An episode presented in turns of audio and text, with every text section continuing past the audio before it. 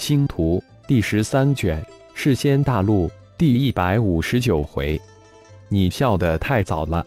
作者：凌月。播讲：山灵子。浩然也没想到龙天翼还有如此必杀之计。当龙珠融入龙炎火海之时，龙珠空间之坍塌展开之时，自己布下的四道空间之道，空间折叠、空间扭曲、空间切割、空间压缩，都已经无法有效的阻止龙珠空间神通的发生。似乎龙珠之坍塌这个空间必杀技有自己领悟的空间切割和空间压缩两道混合的影子，只是刹那之间，浩然只能利用布下的空间折叠，瞬间拖出这个坍塌的空间，现身在龙天一的身后，手指轻轻一点，点在了正哈哈狂笑的龙天一的后脑，将其一身所剩无几的仙元及灵魂禁锢住。这才轻轻的笑道：“龙天一，你笑得太早了，怎么可能？龙珠的坍塌的绝杀神通，即便是仙王九层也无法逃脱。你是如何逃脱的？”龙天一眼中尽是灰败之色，没想到最后竟然失败了。龙天一，你可真够阴险的！明明身上有对上仙王九层绝顶高手的必杀神通。还要装着一脸的悲壮决裂之态，浩然轻笑着问道：“每一任兽主都是在施展出龙珠的必杀神通后身陨的，否则你怎么可能逃得过我的神念锁定而出现在我身后，不为我所叫？施展一次坍塌，我一身修为瞬间跌至冰点，至少要静修几年才能恢复。因此这一战，我原本就有必死之心。”我死之前也必要将你击杀，没想到我居然失败了。龙天翼眼中的死灰之色慢慢的消散，脸上一股无比悲愤之色升起。在十二都天域镇之下，别说寿仙洞现在的仅仅五十万的中低层弟子，就是百万的高阶弟子也阻挡不了我黑暗神殿的脚步。投降吧！浩然化为的幽冥再一次开口道：“寿仙洞只有战死的弟子，没有投降的弟子。你的想法太过天真了。”龙天一一脸的决然和悲壮，双眼怒瞪着浩然：“是吗？我黑暗神殿前几次进攻南域，俘虏寿仙洞七十万弟子，皆已投降，成为我神殿门人弟子。”包括即将全部被俘虏的五十万弟子，也将成为我神殿门人弟子。浩然轻笑着，风轻云淡的背手站在龙天的身前，如老朋友谈天一般娓娓道来：“绝不可能，我寿仙洞弟子只有战死，绝不可能投降。”龙天一脱口否认道：“这个世界上没有任何东西是不可能的。”包括你所期望的逃往进城、死亡禁地的寿仙洞精英弟子，都已落入我黑暗神殿之手，也将成为我神殿的门人弟子。浩然悠悠地看向进城方向，以一种无比肯定的语气说道：“不可能，绝不可能！你，你怎么知道我将兽仙洞精英弟子送往进城？”说到这里。龙天一已经充满了绝望之色，他已经相信了对面这个虽然满脸笑容，但却一脸冰寒之色的魔帅所言非虚。我来时，黑暗神殿是百万大军，你们的探子应该知道吧？但到达南城外之时，突然少了五十万，他们就在进城传送阵外守株待兔，等着兽仙洞的弟子呢。还有一个疑惑，我也给你解了吧。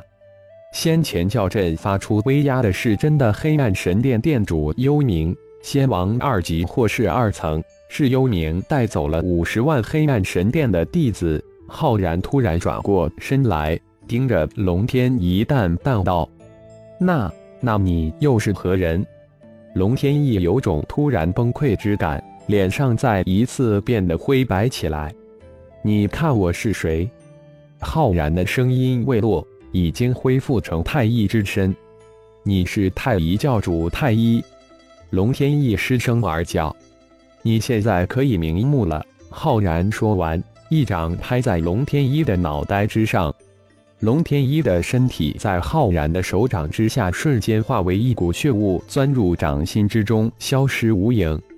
半个月后，兽仙洞南域南城被魔军攻破，兽主龙天一战死，兽仙洞弟子皆被俘虏，及魔军攻陷整个南域的惊天消息传遍，并震惊整个世仙大陆。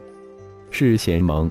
仙道盟正赶往南域南城途中的支援大军也被紧急召回，一时之间，整个世仙大陆笼罩在将被魔军攻陷的恐慌气氛之中。世贤盟、仙道盟、妖仙山三大顶尖势力及世仙大陆的大大小小的无数势力，人人自危，吞噬了一个仙王一层的兽主龙天一。闭关一个月后的浩然肉体境界及星元力境界同时跨入仙王二层，通过龙天一的灵魂，浩然详细知道了仙王、仙皇、仙帝三大境界又各分为九层次。世仙大陆之中，仙王一层就是最高境界。自己及幽冥之所以能突破进阶仙王二层，那是因为太一宇宙的原因。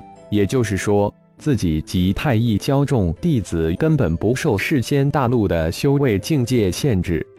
现在的南域已进入太一教之手，所有势力布置的暗探皆在短时间被浩然派出的太一教弟子清理掉。现在的南域对于世间大陆所有的其他势力就是一个盲域，任何消息都传不出去。南域寿仙洞近五千万高中低层弟子皆被太一教收纳进入各大神殿，在南域的其他各中小势力门人弟子也有近五千万，也皆被太一神殿各殿收录。短短几年的时间，太一教众神殿弟子井喷式的到二亿之多，一跃成为世间大陆最大的势力。但是其他势力却还蒙在鼓里，无法知晓太一教已经变成一个庞然大物，二亿之数的庞大传承弟子群体，二亿股星元力的汇集灌注，浩然的五大混沌真身的修为嗖嗖嗖直往上窜。仅仅几个月的时间，血麒麟、魔圣两人无比快速的突破到仙王二层，而小虫。魔灵一身战力也是突飞猛进，绝不输于血麒麟、魔神、幽冥三人。是贤盟、仙道盟、妖仙山三大顶级势力的盟主，妖主在一次齐聚东域东城，紧急商议着三大势力结盟共搞魔军之事。转眼之间，魔军攻陷南域已经二个月了，整个南域变成了一个盲区，没有任何消息传出来。魔潮似乎有再一次爆发的迹象，难道真是天要亡我世先大陆的休闲界？天道盘坐在一块晶莹剔透的玉座之上，淡淡的声音之中透出几许落梅之感，满眼的忧愁之色。怕只怕魔君在魔潮爆发时发动攻击，到时天时地利尽战，只怕我们无法也无力抵抗魔君的进攻。雪无容接口道。我们现在要探查清楚，为什么魔君变得如此厉害，击杀龙天一，俘虏整个兽仙洞千千万万弟子，没有一个逃脱。他们是如何做到的？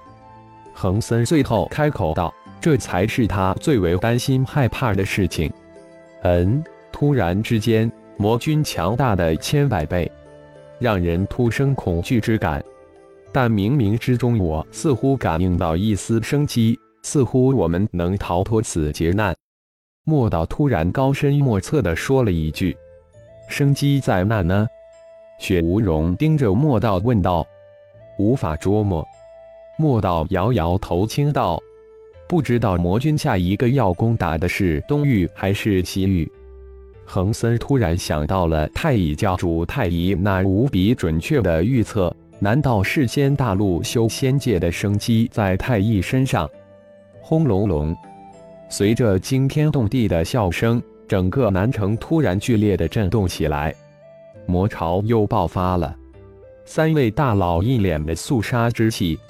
感谢朋友们的收听，更多精彩章节，请听下回分解。